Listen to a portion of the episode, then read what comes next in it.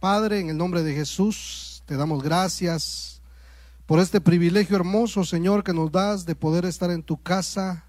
Te damos gracias, amado Señor, por esta bendición tan grande que hemos recibido, Señor. Te damos gracias, amado Dios, porque tú has sido bueno con nosotros.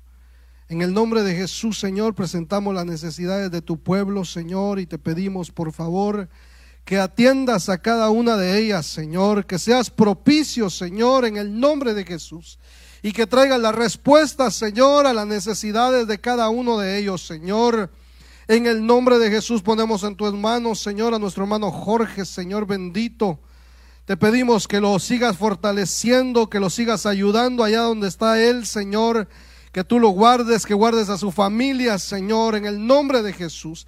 Que pronto lo podamos tener en casa, Señor bendito. Pedimos también, Señor, por la familia de hermana Lady, Señor bendito, que lleves paz a sus corazones, que lleves consuelo y fortaleza a ellos, Dios del cielo, en el nombre de Jesús.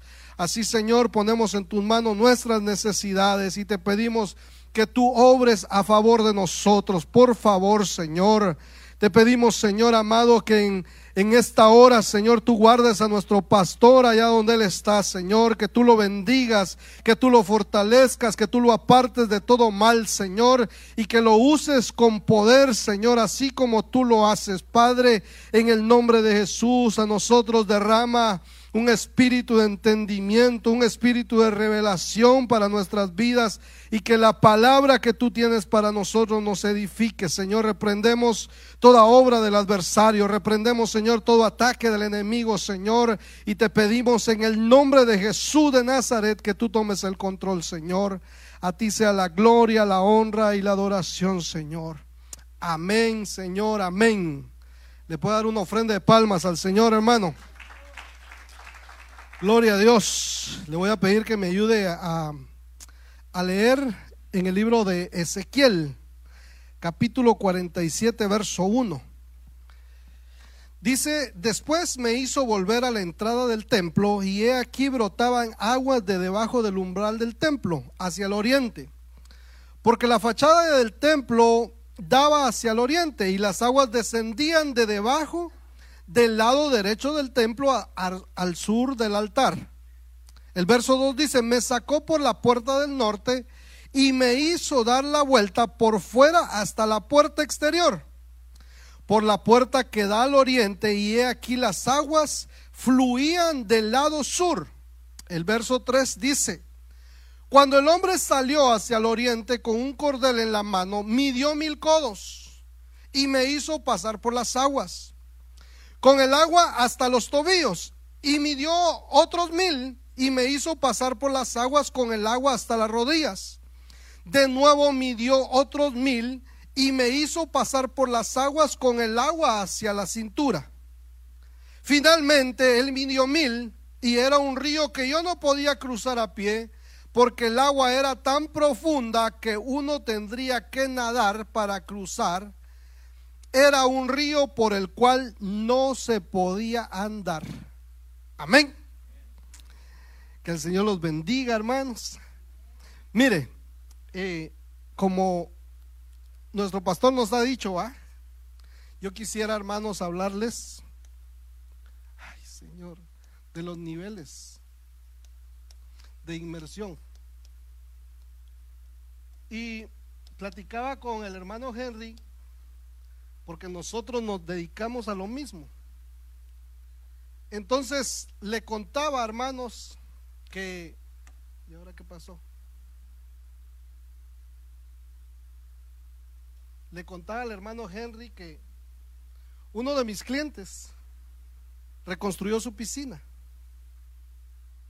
Entonces cuando platicaba con él, con él, me explicaba qué era lo que quería hacer con su piscina y me el Señor me trajo a la, a la mente este pasaje de la, de, la, de la Biblia, porque en mi corazón yo había entendido de alguna manera este verso. Y ahora el Señor me lo hacía entender de una manera diferente.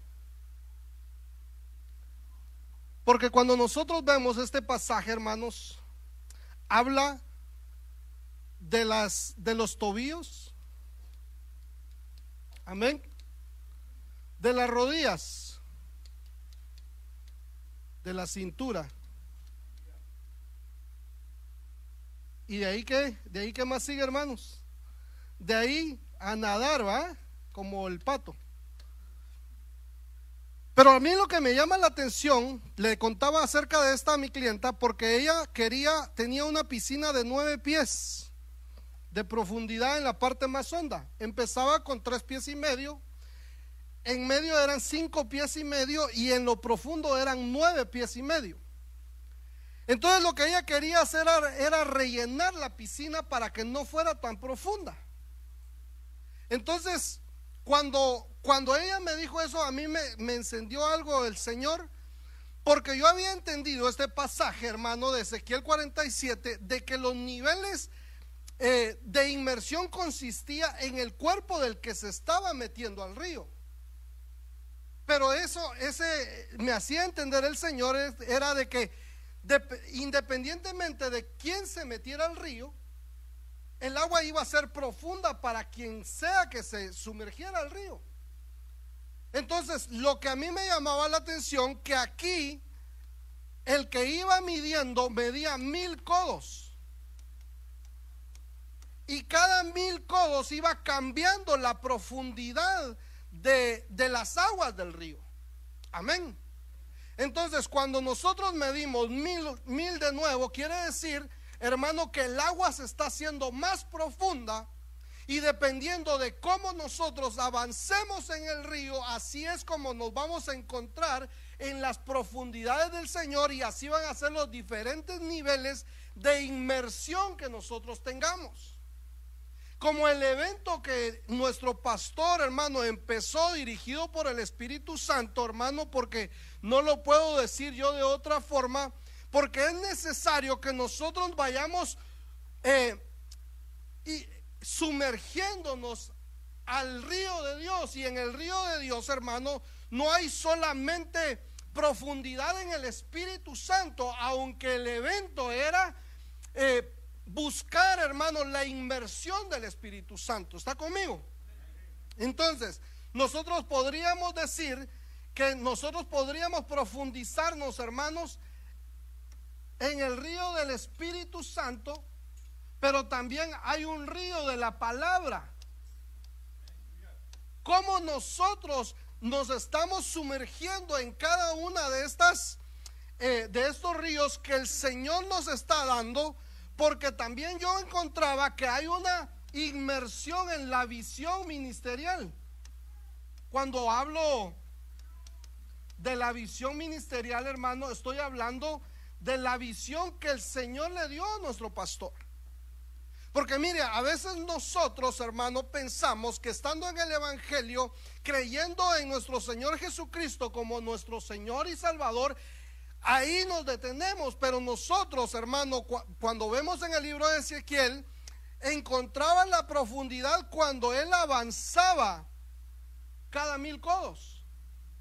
Entonces, no, no necesitamos nosotros eh, de de conocer tanto, sino lo que necesitamos nosotros, hermano, en este caso sería avanzar en lo que ya hemos empezado en el camino del Señor, en lo que se nos está enseñando, nosotros debemos de ponerle fe y empezar, hermano, a dar pasos de fe en lo que el Señor nos está dando a nosotros. Y mire, aquí cuando nosotros hablamos de la visión ministerial, Estamos hablando de lo que eh, la visión que tiene nuestro pastor. Y, yo ponía la alabanza. Amén. Ponía la coinonía.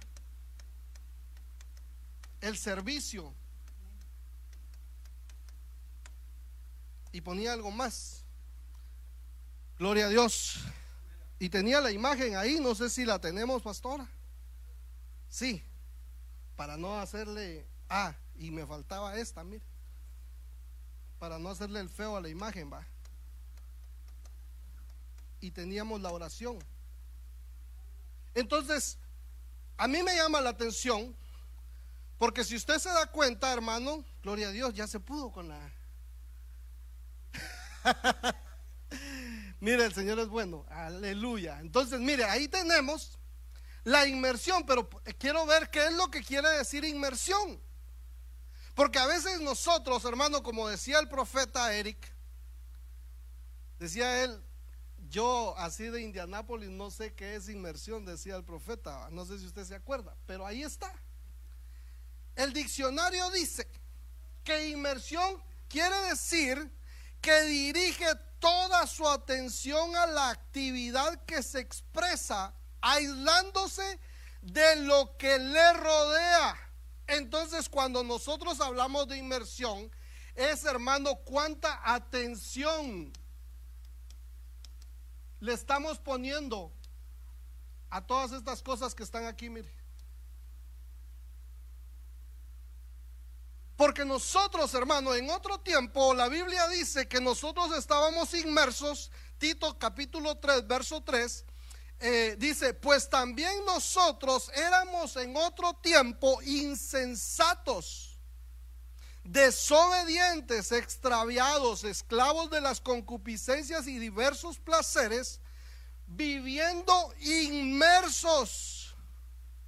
Fíjese, en la malicia y en la envidia, aborrecibles y odiándonos unos a otros.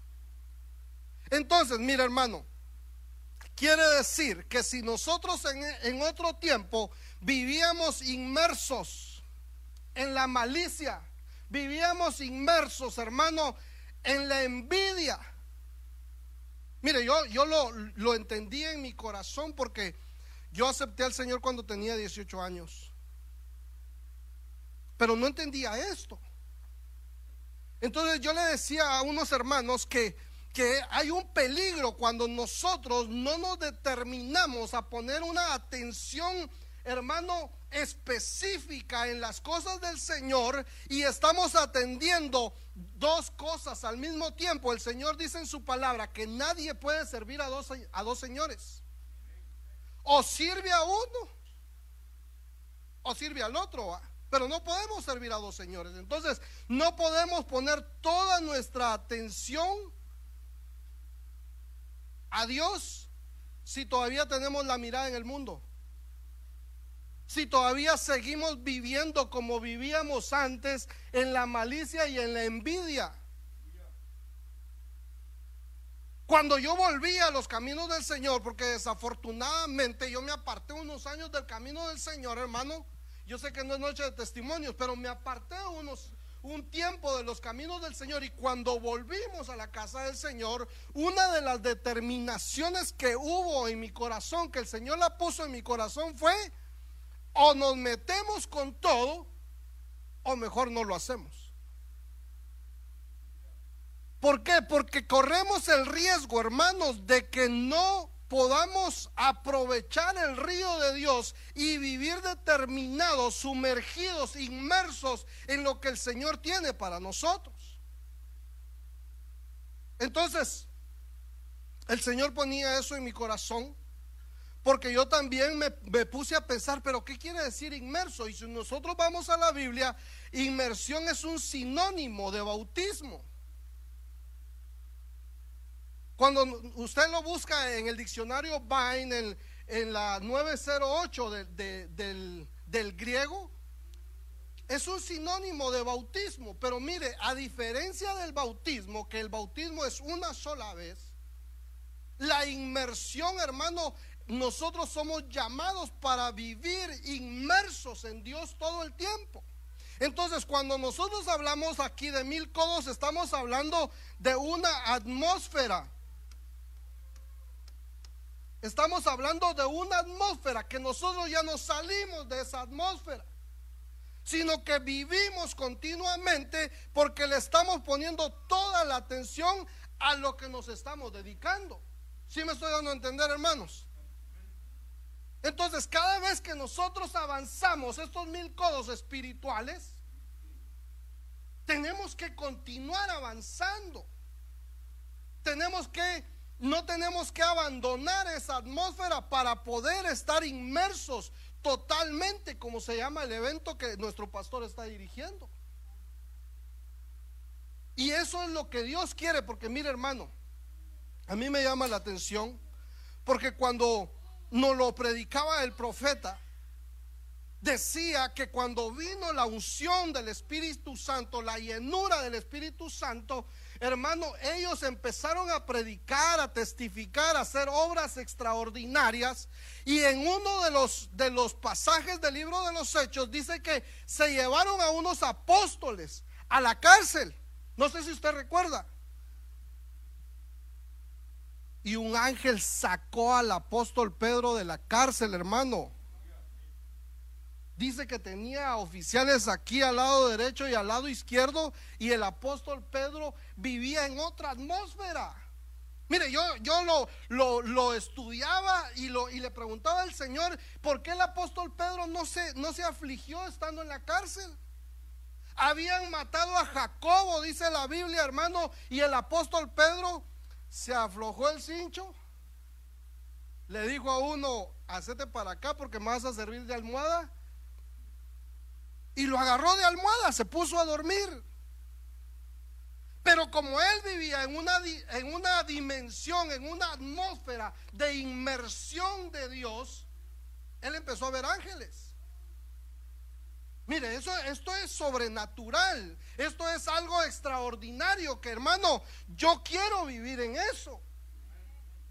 Entonces, por eso es de que nuestro pastor, hermano, en la visión ministerial, él está interesado en que nosotros vivamos en este nivel de inmersión porque vamos a empezar a tener sueños. Vamos a empezar, hermano, a discernir las atmósferas. ¿Y cómo vamos a manejar eso que el Señor nos va a dar? Vamos a empezar a ver ángeles. No lo creen, hermanos. Pero como el que va dirigiendo la orquesta aquí es el ministro. Y, no, y nos está capacitando a nosotros para que vivamos en esa atmósfera y que nos pase como le sucedió al apóstol Pedro, que cuando él estaba durmiendo llegó el ángel y le dijo, levántate porque nos vamos. Mira, esto es glorioso, hermano. Esto es glorioso porque sale, usted conoce la historia, sale el apóstol Pedro, llega a la casa y toca la puerta y aquella que estaba cuidando la puerta dijo, ahí hay uno que se parece al apóstol Pedro, pero yo creo que no es, porque él está en la cárcel. Ella no estaba viviendo en la dimensión, hermano, de inmersión. Porque ellos estaban en esa casa orando por la liberación del apóstol Pedro y cuando él llega a la puerta dice, no, ese no es. Nos puede pasar a nosotros. Porque estamos pidiendo una inmersión. ¿Cuántos están pidiendo inmersión, hermanos? ¿Cuántos están deseando la inmersión? Cuando vengan las lenguas van a decir, pero ¿será que estas son de Dios o no son de Dios? Nos viene la profecía y decimos, ¿será que es de Dios? ¿La digo o no la digo? Lo que le pasó al apóstol Pedro. Porque aquella muchacha estaba en, en, la casa de la oración, pero no estaba metida en la atmósfera. Mire, esto, esto está tremendo, hermano, porque el Señor nos, va, nos ha dado sueños a nosotros. Nos va a pero mire, no es el hecho de que nosotros soñemos solamente. Porque llaman, si hasta Nabucodonosor soñó, si hasta Faraón en Egipto soñó, hermanos.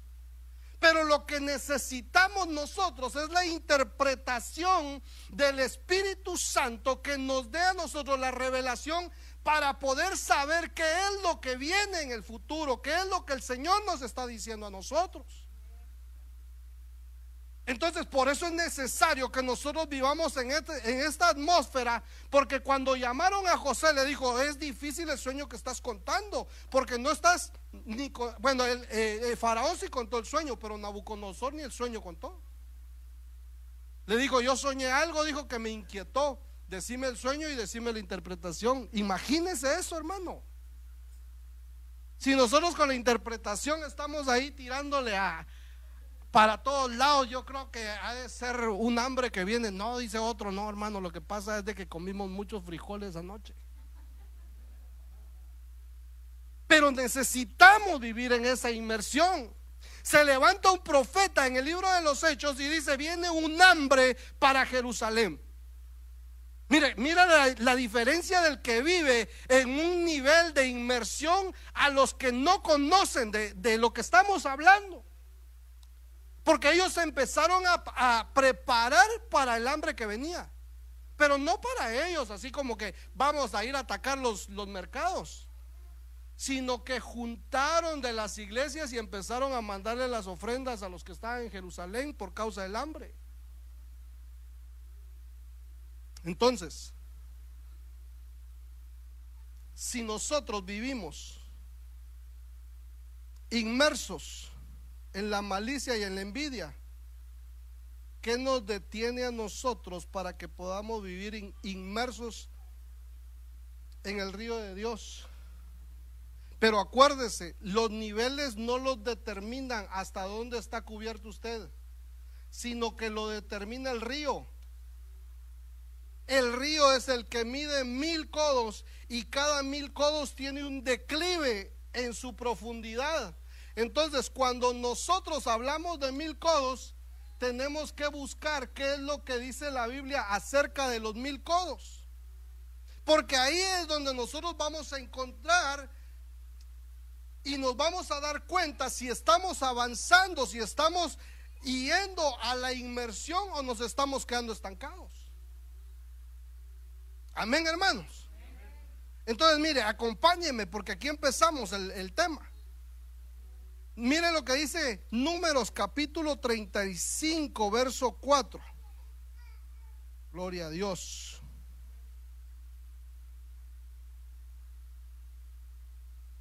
Gloria a Dios. ¿Dónde estamos? Aquí estamos. Muy bien. Entonces mire lo que dice. Las tierras de pasto de las ciudades que daréis a los levitas se extenderán desde la muralla de la ciudad hacia afuera mil codos alrededor. Las ciudades que daréis a los levitas serán las seis ciudades de refugio, las que daréis para que el homicida huya a ellas y además de ellas les daréis 42 ciudades. Pero a mí lo que me interesa es el número mil.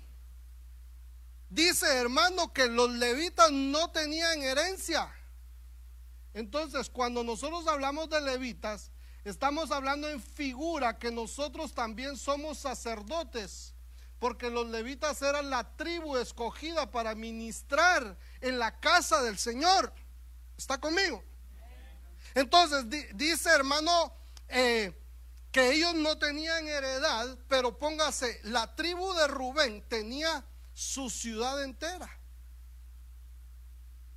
Pero ellos deberían de dejar a las, a las afueras de la ciudad, a las afueras de, de la muralla donde ellos vivían, mil codos de, de ancho alrededor de la muralla. Eso era para los levitas. Amén. Gloria a Dios. Entre tanto texto que puse, no puse el que quería, pero me acuerdo. Porque dice, hermano, de que eso era, ese, ese terreno era para pastar. Para pastar a los rebaños que los levitas sí podían tener. Entonces, hermano, cuando nosotros nos damos cuenta que estamos avanzando en el río de Dios, aquellos mil codos, quiere decir que vamos a tener pastos, vamos a tener un terreno donde podemos alimentarnos. Yo no sé si me voy a entender, hermano. Porque la provisión de Dios, mira, es que esto es de que Dios tiene cuidado de, nosotros, los sacerdotes levitas. que aunque ellos no tenían heredad, Dios tenía cuidado de ellos y les, y les designó estos mil codos de, de terreno alrededor. Pero mire, a mí me llama la atención porque cuando hablamos de pastos, ahí sí dice la tierra de pastos. Las tierras de pasto. Entonces esa, esa tierra de pasto era para que los levitas fueran a pastorear a su, a su ganado ahí. Pero mire, yo le puse aquí nada más cuatro palabras de cómo se dice pasto y qué vamos a encontrar nosotros ahí. Esta que dice Ra, que quiere decir cuidar, pastar, gobernar, por extensión asociarse con, como un amigo. Jefe, juntar, mantener oveja, pasar, pastar, pasto y qué más dice la última.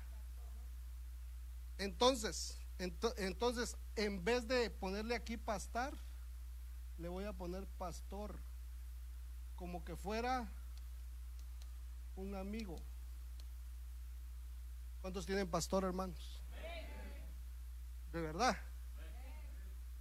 Entonces, ¿cómo me doy cuenta que yo estoy avanzando en el río de Dios? Cuando reconozco a una persona que tiene una autoridad espiritual arriba de mí. Si usted ya reconoce, pastor, usted está avanzando en el río de Dios. Usted se está sumergiendo en el río de Dios. Porque mire hermano, es bien difícil, porque ahí dice gobernar. Y a veces nosotros pensamos que el pastor, que el que Dios delegó eh, en su casa para hacer su obra y para mantener el rebaño, es solamente para que predique. Ah, usted predique los pastores, ahí lo miro desde Facebook o YouTube, ahora que tenemos YouTube. Pero no entendemos, hermanos, de que hay una profundidad. Nosotros nos tenemos que sumergir en esta profundidad de reconocimiento de autoridad, porque si no reconocemos autoridad, cuando se nos ordene algo, hermano, nos vamos a salir del río si no lo reconocemos. Porque ahí dice que es gobernar, ¿verdad? Y como diría el hermano, un hermano que le dice, ahí viene el jefe. Es bíblico el hermano. Porque Ra es ser jefe. Mire, a veces nosotros vivimos en un evangelio eh, tradicional donde se pensaba que el pastor a veces hasta llegaba a ser el mandadero de la iglesia. Yo no sé cuántos eh, tienen muchos años aquí en el Evangelio, pero yo recuerdo que había un pastor que le, le llamaba a las ovejas, hermano, fíjese que estoy en el trabajo, ¿será que puede ir al, supermercado por mí porque no tengo tiempo? Y fíjese, fuera cómico si no fuera trágico, como dicen, ¿verdad? Pero ese era el pensamiento de, esas personas acerca del reconocimiento de autoridad. Entonces no hay una inmersión y no podemos recibir esta bendición que tiene el Señor, porque de acuerdo a como nosotros avancemos en el entendimiento, así es como va a venir la bendición de parte de Dios. Y esto no se trata, hermano, de que nosotros le quememos incienso al ministro, sino del reconocimiento de lo que la palabra del Señor dice. Gloria a Dios. H4999 dice que pasto también puede ser hogar, casa, figurativamente habitación o morada. ¿Cuántos han encontrado casa aquí, hermanos? Entonces, cuando nosotros avanzamos en la inmersión, hermanos, encontramos casa. Y esto es más profundo, porque el, el Ra es un jefe, es uno que gobierna, es uno que da órdenes. Pero en la casa, ¿cuántos papás hay en una casa? No sé de que sean los hogares modernos del mundo, ¿va? De hay dos papás y dos mamás. Que el Señor reprenda al diablo. Pero si nosotros avanzamos en el río de Dios, los mil codos, vamos a encontrarnos que va a haber un terreno para pastar y en ese pasto vamos a encontrar, hermanos, un hogar, una casa, una familia. Mire, por eso, por eso a mí, a mí, desde que yo llegué a la casa del Señor, hermano, me, me llamaba la atención, porque cuando yo empecé a llegar a la iglesia, los hermanos se quedaban a platicar, almorzaban, se quedaban al culto de la tarde Dios del cielo decía, estos hermanos que no trabajan, no tienen vida, ¿qué hacen? ¿Los mantiene la iglesia o qué pasa? No, lo que pasa es que ellos encontraron una casa. Entonces ellos no se querían ir a ningún lado porque ellos sabían de que en su casa se sentían cómodos. Ahí estaba papá, ahí estaba mamá, ahí estaban los hermanos. No tenían que pedir permiso porque era su casa. Si usted está avanzando en el camino del Señor, en el río de Dios, en la inmersión de Dios, hermano, tiene que haber encontrado casa. Y si todavía no entendemos que esta es nuestra casa, nuestra morada, quiere decir que estamos estancados en la orilla del río. También quiere decir retoño. También dice la H1098 que es alimentar para ganado, pero también quiere decir grano. Ahí se lo subrayaba, mire. Mire, hermano, es que lo que lo que lo que retoño brote, ¿va? Aquí. Aquí yo pondría como destellos. ¿Y el otro que le dije que era? Grano.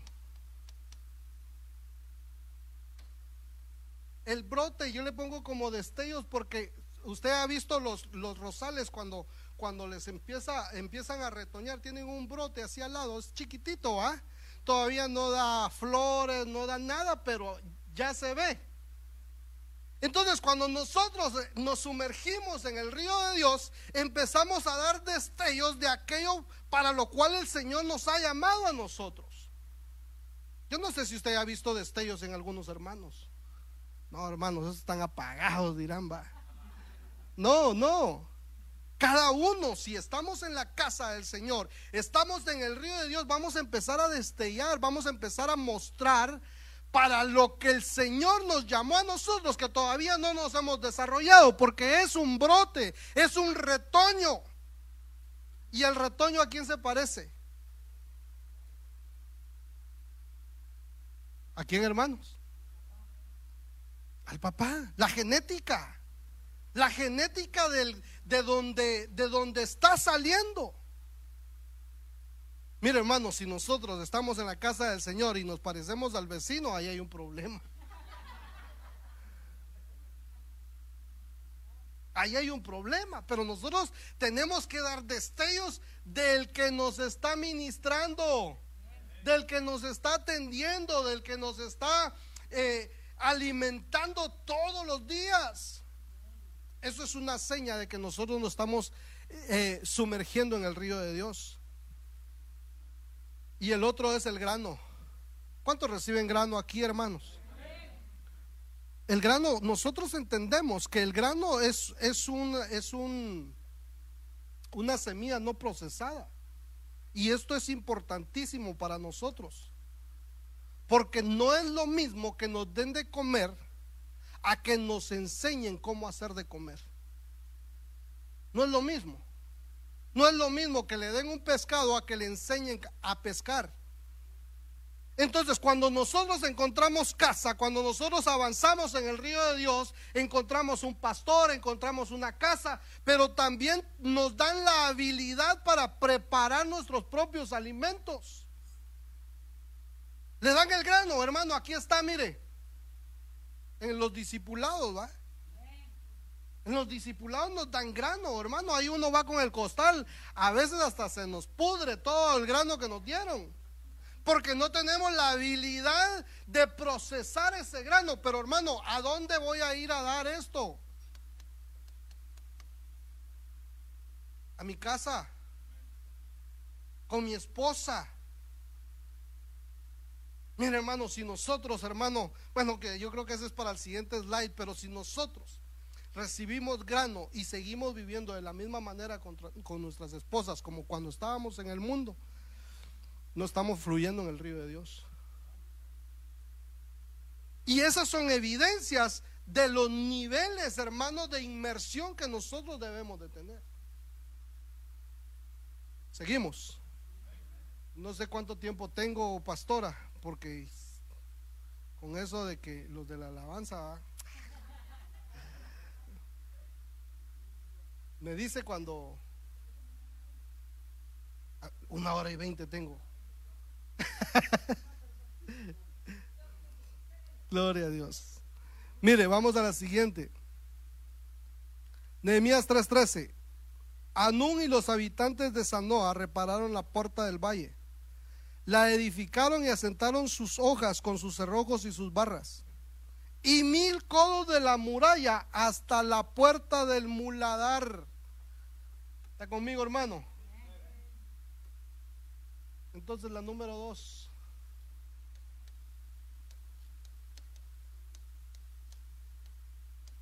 Aleluya. No me siento tan nervioso para usar el pizarrón ahora. Gloria a Dios. Han servido la regañada. Mira, hermano. Vamos, vamos en el río de Dios vamos avanzando en el río de Dios, vamos caminando esos mil codos, vamos metiéndonos, hermano, en la inmersión total, porque ese es el anhelo de Dios, que vivamos en esa atmósfera. Cuando nosotros, hermano, vivimos en esta atmósfera, tiene que venir la restauración. ¿Cuántos, cuántos han sido restaurados aquí, hermano? No es fácil.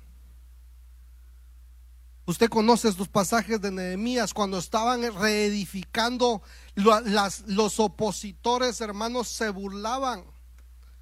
Entonces cuando viene la restauración, vienen los burladores. Que ahora te pega tu esposa, le dicen, va. Ahora le tenés que pedir permiso a tu esposa. Yo no sé a cuántos les dicen así, va. A mí no, dice. La restauración, tiene que venir la restauración. Mira, hermano, a veces, gloria a Dios por los que se crearon en una iglesia. Los que crecieron, los que no han conocido el mundo, no se aparten del camino del Señor, sigan sumergiéndose en el camino, en el río de Dios. Pero los que vivimos en el mundo, hermano, tenemos que ser restaurados. Venimos todos apaleados, todos destrozados, hermano. Y mire, hay un, hay un hombre que a mí me, me llama la atención, porque a Job tenía tres murallas en sus bienes, en su familia y la de él, la personal.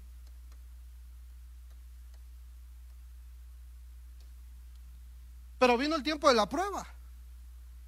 Pero vino el tiempo, hermano, en que el enemigo eh, eh, se, se ensañó en contra de él. Y le dice al Señor, pero si tú lo tienes bien guardado a Job, ¿cómo no te va a adorar así? Si tú lo tienes con, con abundancia, con hijos, con, familia, con riquezas, ¿cómo no te va a adorar Job a ti así? Entonces le dice, quítale sus bienes. A ver si, si no maldice tu nombre. Entonces el Señor le da permiso a Satanás para que le quite los bienes. Después le da permiso a Satanás para que ataque a sus hijos, a su familia, incluso a su esposa, hermano. Al punto de que la esposa le deseó la muerte, le dijo, morite, papito, por favor, hazte ese favor. Mire, hermano, si yo, yo no sé usted, pero la verdad que cuando yo me acerqué a la casa del Señor, yo necesito restauración.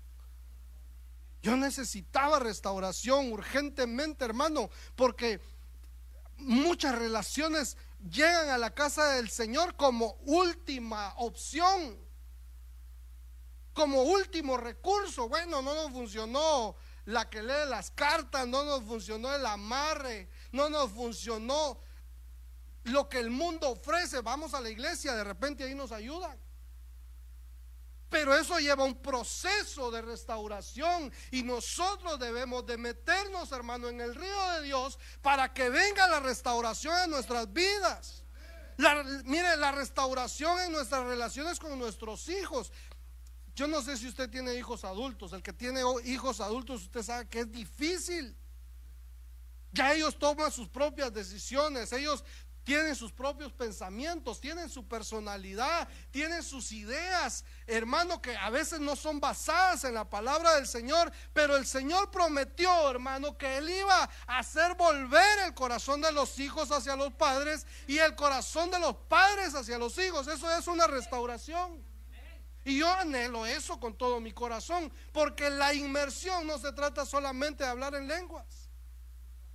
La inmersión no se trata solamente, como lo decía el pastor Álvaro, de aquí en la iglesia que nosotros fluyamos con nuestros dones, sino la inmersión, hermano, se trata de que haya una restauración en nuestras vidas. Mire cuántas personas no vienen, hermano, con depresión a la casa del Señor. Y aún estando en la casa del Señor se sienten deprimidos. Si usted se ha sentido así, hermano, métase en el río de Dios. Hay restauración para su vida. Hermanos jovencitos, jóvenes que piensan que no tienen, hermano, una razón para vivir, necesitan restauración en su corazón y saber que hay alguien que los ama.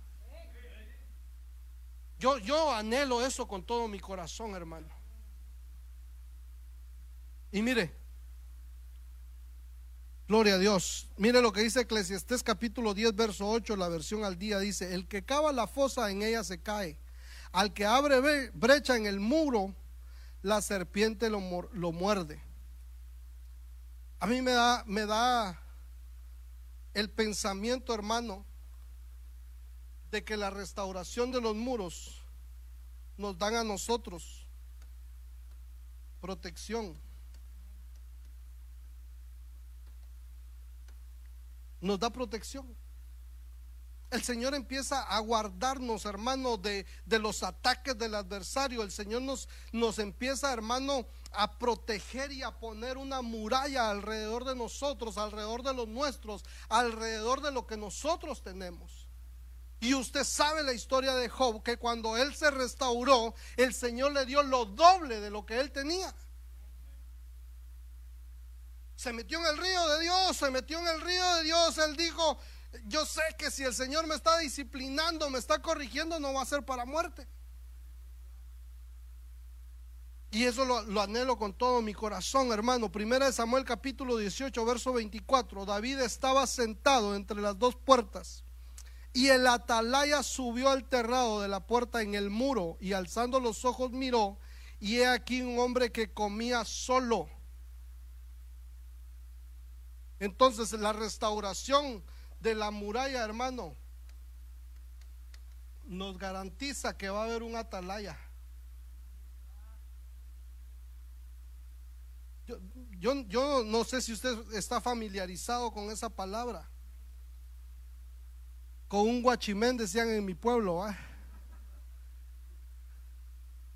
Ese es el atalaya el que está parado en, la, en, el muro, en lo más alto, y está diciendo algo viene, algo se aproxima. Si usted sigue leyendo ahí en ese verso de 2 de Samuel 18, dice que venía alguien y se sube la atalaya y dice, ahí viene alguien, trae buenas noticias. Mire, el discernimiento de la atalaya, el, el entendimiento que tiene por, porque puede desarrollar esa labor. Él sabe qué es lo que viene, si son buenas noticias o malas noticias, si es un enemigo o es un amigo el que se está acercando. Pero si no tenemos restauración en nuestra muralla, hermano, no podemos tener una atalaya.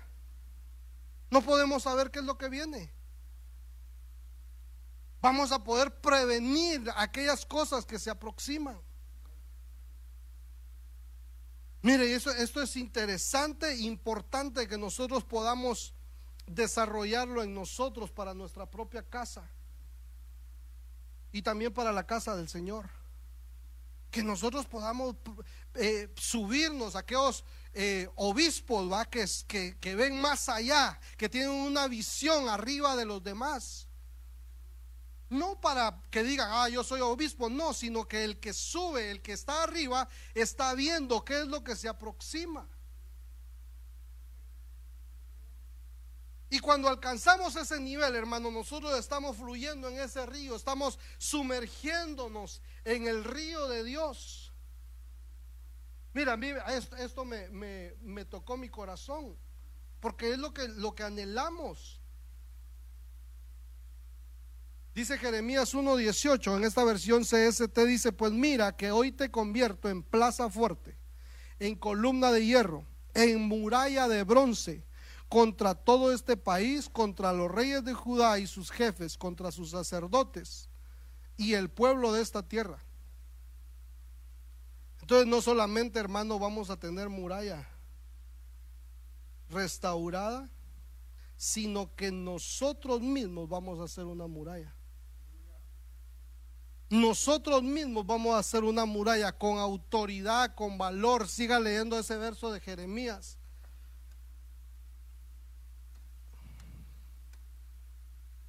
Entonces aquí con, con valor. Ay, se me cambió el color esto. Para predicar, porque el Señor le dice ahí, no tengas miedo de ellos. Tú predícales la palabra que yo les voy, que te voy a decir, la que voy a poner en tus labios.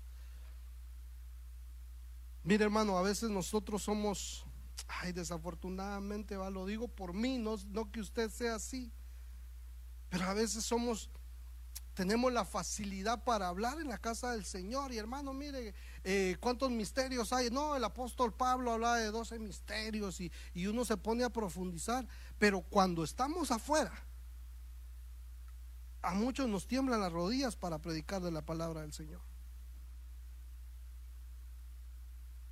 Cuando estamos en la casa del Señor, así dice el Señor, pero cuando nos llaman a profetizar afuera, no nos animamos porque no somos muralla, no tenemos ese valor.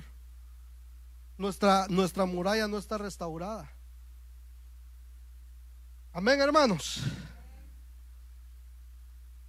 ¿Terminamos o seguimos? Aquí dice que yo tengo 24 minutos de estar predicando. No, una más le voy a dar y terminamos, hermanos. Gloria a Dios. Mire, ya me gustó esto. Ahí poco a poco, hermanos. Gloria a Dios. Vamos en el río. Cantares capítulo 8, verso 11 dice, Salomón, Salomón tenía una viña en Baal Jamón.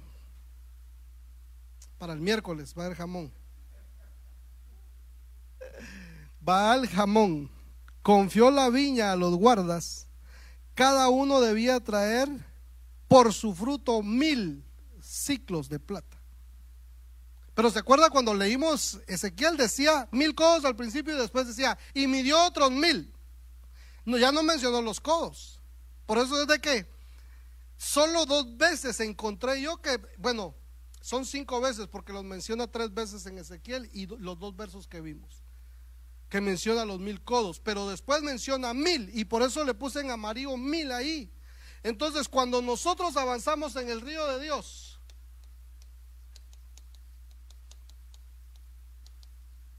hay fructificación. Empezamos a dar frutos. Empezamos a ser, hermano, útiles. La gente se empieza a deleitar con los frutos que nosotros estamos dando. Por ahí se me, se me viene a la mente un, un ejemplo que da el apóstol Germán, que cuando nosotros empezamos a fructificar hay gente que nos tira piedras porque quieren bajar los frutos que nosotros tenemos a puras pedradas. En vez de pedirlos, mira, regálame de tu fruto. Pero tenemos que estar en el río de Dios, nos tenemos que eh, aventar al río de Dios, avanzar en el río de Dios. Mire lo que dice capítulo 1 del libro de Salmos, verso 1. Cuán bienaventurado es el hombre que no anda en el consejo de los impíos, ni se detiene en el camino de los pecadores, ni se siente en silla de los escarnecedores. El verso 2 dice, sino que en la ley del Señor está su deleite, y en su ley medita de día y de noche. El verso 3 dice, será como árbol plantado firmemente, plantado junto a corrientes de agua, que da su fruto a su tiempo entonces nosotros vamos a tener una fructificación a su tiempo. ¿Por qué? ¿Por qué especifica y dice que, que debemos de dar fruto a tiempo. ¿Se acuerda usted de la higuera que no, que no tenía fruto cuando el Señor fue? Pero ahí no está hablando de que una maldición y que lo vamos a arrancar y que lo vamos a tirar al infierno. Está hablando, hermano, de que los que no fructifiquen en el tiempo de la gracia van a tener que ir a dar sus frutos en, medio de la tribulación y la gran tribulación. Por eso es de que cuando nosotros hablamos de, de la forma de cosecha de los hebreos era primicia cosecha y rebusco. Y cuando nosotros vemos lo que nos ha enseñado nuestro apóstol, el que da su fruto a su tiempo, va a ser primicia. Y ese es el arrebatable. El que es primicia, el que da su fruto a su tiempo, los primeros frutos, esos son los que son levantados. Por eso, yo no sé si se, acuerda lo que nos predicó el hermano Julio. Habló de fructificación también. Y él utilizó este verso de cantares también. Entonces es necesario que demos fruto y que demos fruto a tiempo. Mire, no es para mañana el fruto. Y me gustó una frase que él dijo. Los dones son lo que nosotros hacemos. Pero los frutos son lo que nosotros somos. Ahí pirateándome los, los dichos de los hermanos. Pero es edificante. A mí se me hizo rema. Quiere decir, hermano, que si yo tengo frutos, es lo que yo soy. Cuando vaya al trabajo, cuando vaya a la tienda, cuando vaya, hermano, a donde yo vaya, esos frutos me van a acompañar a mí. Pero los dones a veces son más llamativos. Y lo ven a uno fluyendo un don dice, oh, ese está tremendo ese hermano. Pero si no tiene frutos. Otra frase del hermano Julio es como arbolito de Navidad. Que tiene muchas luces, pero no son frutos de veras. Dice que su fruto eh, da su fruto a su tiempo y su hoja no se marchita. En todo lo que hace, prospera. Entonces, cuando nosotros empezamos a fructificar, empezamos a tener éxito en lo que nosotros hacemos. Hermano, yo no sé, pero nosotros cuando éramos niños, mi a mi mamá le, no sé si le gustaba la venta, vender pues, o era el medio definitivamente era el medio con el que nos sostenía.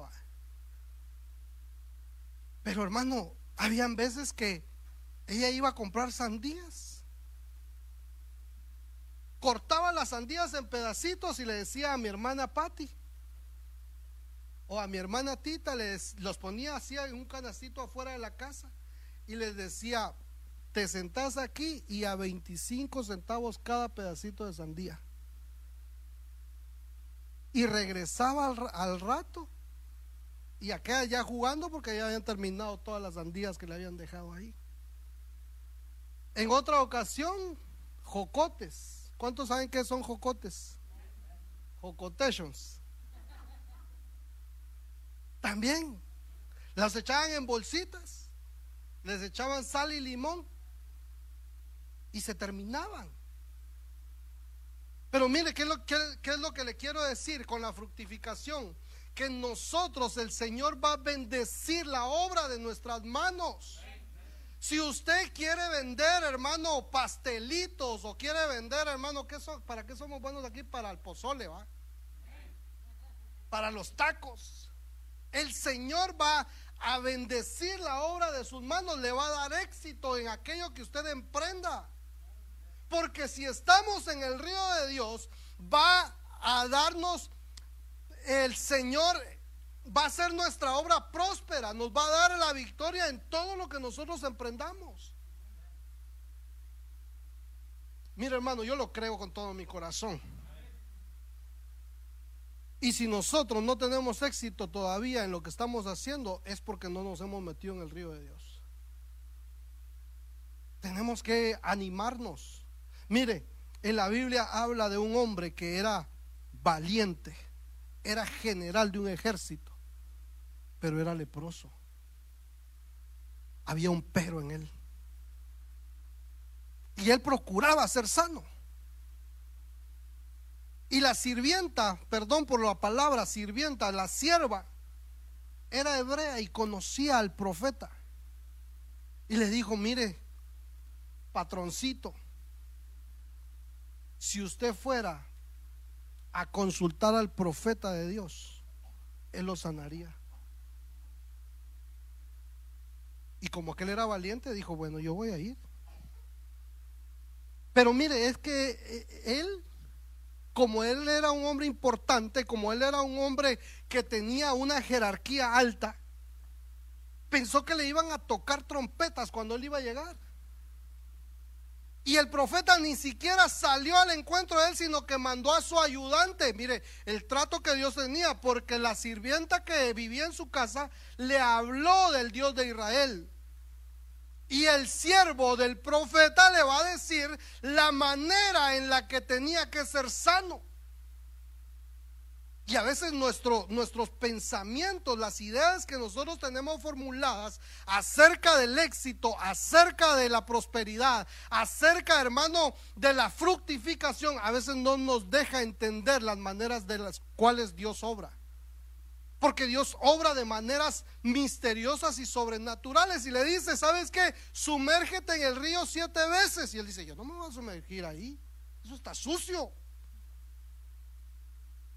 Es un basurero ese río, por no decir otra cosa.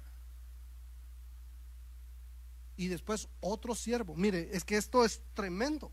Otro siervo se acerca y le dice, Señor, pero si te dijeran que hicieras una cosa mayor, ¿no la harías?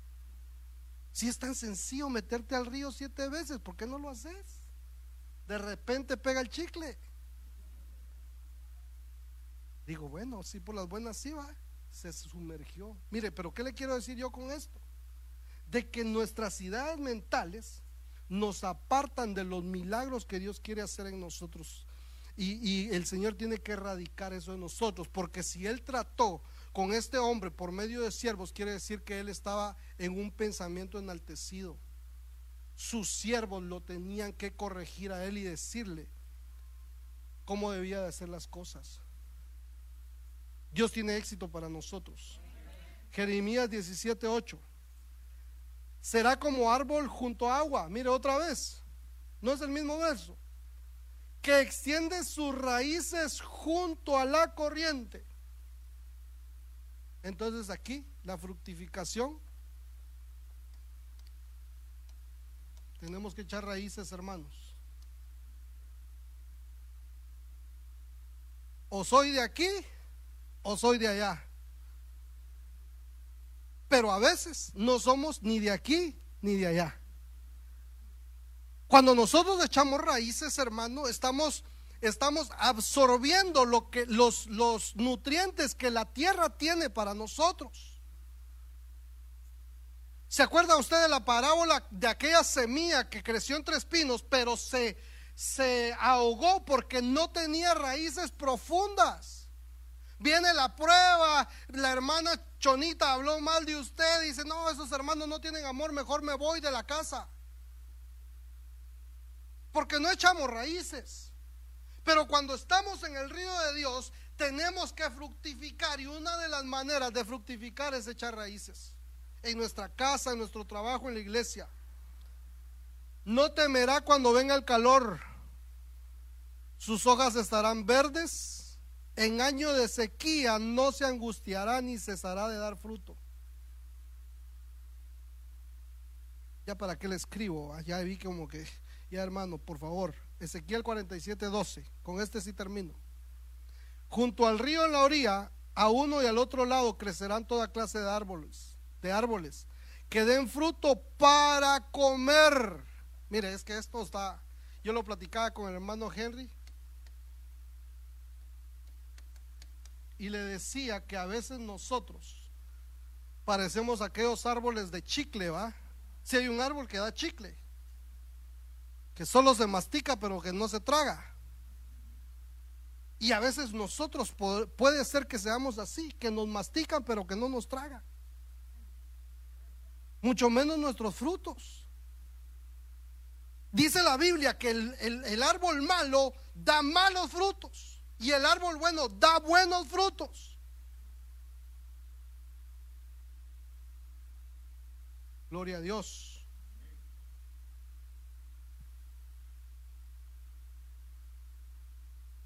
Y entonces dice, cada mes darán fruto. Estoy leyendo, hermanos, Ezequiel 47, 12.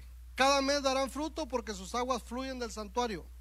Tenía una fructificación continua, continua, no de que dio eh, frutos hace un año y hay que esperar un año para que vuelva a dar frutos. Mensualmente daba frutos. Su fruto será para comer y sus hojas para sanar. Entonces el que fructifica, hermano, también tiene que traer sanidad.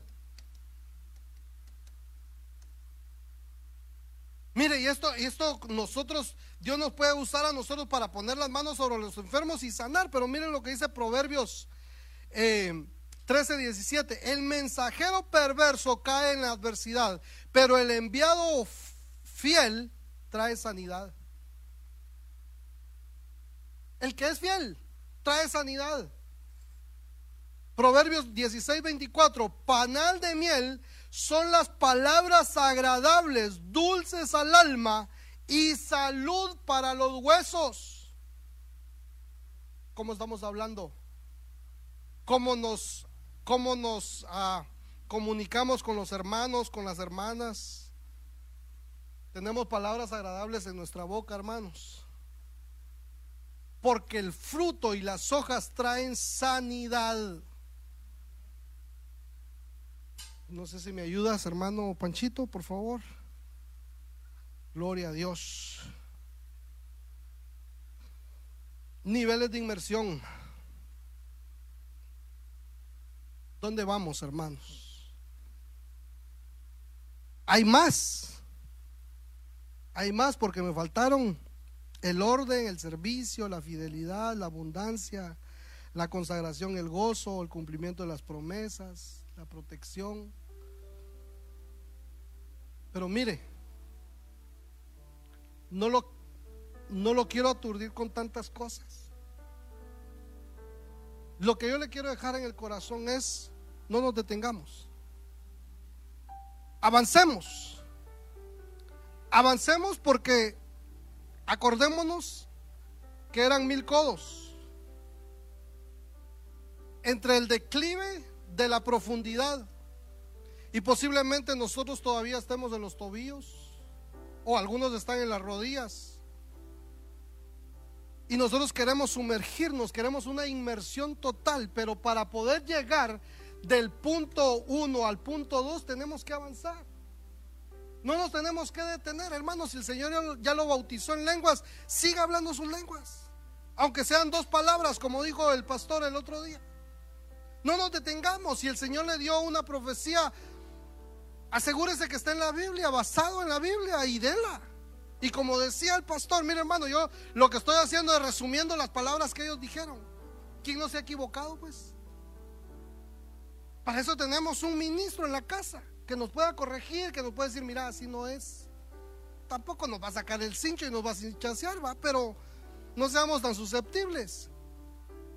Pero nos va a enseñar para que podamos fluir y podamos ver esas cosas gloriosas. Si usted quiere inclinar su rostro, para que podamos ver esa, esa dimensión, esa atmósfera sobrenatural que Dios tiene para nosotros. Yo lo anhelo con todo mi corazón. No solamente, hermano, anhelo fluir aquí en la casa del Señor, pero anhelo que venga la restauración para mi casa, anhelo que venga la restauración para mis hijos, anhelo que venga la restauración para mi familia, hermano. Y esa es una de las formas para que nosotros podamos saber que estamos en esos niveles de inmersión, que venga la restauración que venga el entendimiento de que tenemos una casa, de que tenemos un ministro que nos cubre, que Dios ha delegado y que Dios ha escogido para, para ministrarnos, para alimentarnos, para cuidarnos. Pero también, hermano, en el avance tenemos que fructificar, que tenemos que dar frutos, Que nuestro fruto sea tiempo, que nuestras hojas den salud, que nuestras hojas den vida a los que están alrededor de nosotros. Que, que, veamos la transformación en nosotros, en nuestro corazón, en nuestro caminar. No nos fijemos en el que está al lado, no nos fijemos en nuestro cónyuge, no nos fijemos en nuestros hijos. Sino que nosotros debemos ser murallas para ellos, nosotros debemos ser protección para ellos. Y la habilitación viene cuando nosotros nos sumergimos en el río de Dios. La habilitación viene, hermano, cuando nosotros nos decidimos a no detenernos en este caminar, en este fluir, en este deseo de vivir en la atmósfera del Espíritu. Metámonos en la palabra, metámonos en la oración, metámonos en la visión que Dios ha dado al ministro en esta casa. No nos detengamos. No nos detengamos. Avancemos, avancemos. Porque el Señor quiere que nosotros vivamos en esta dimensión.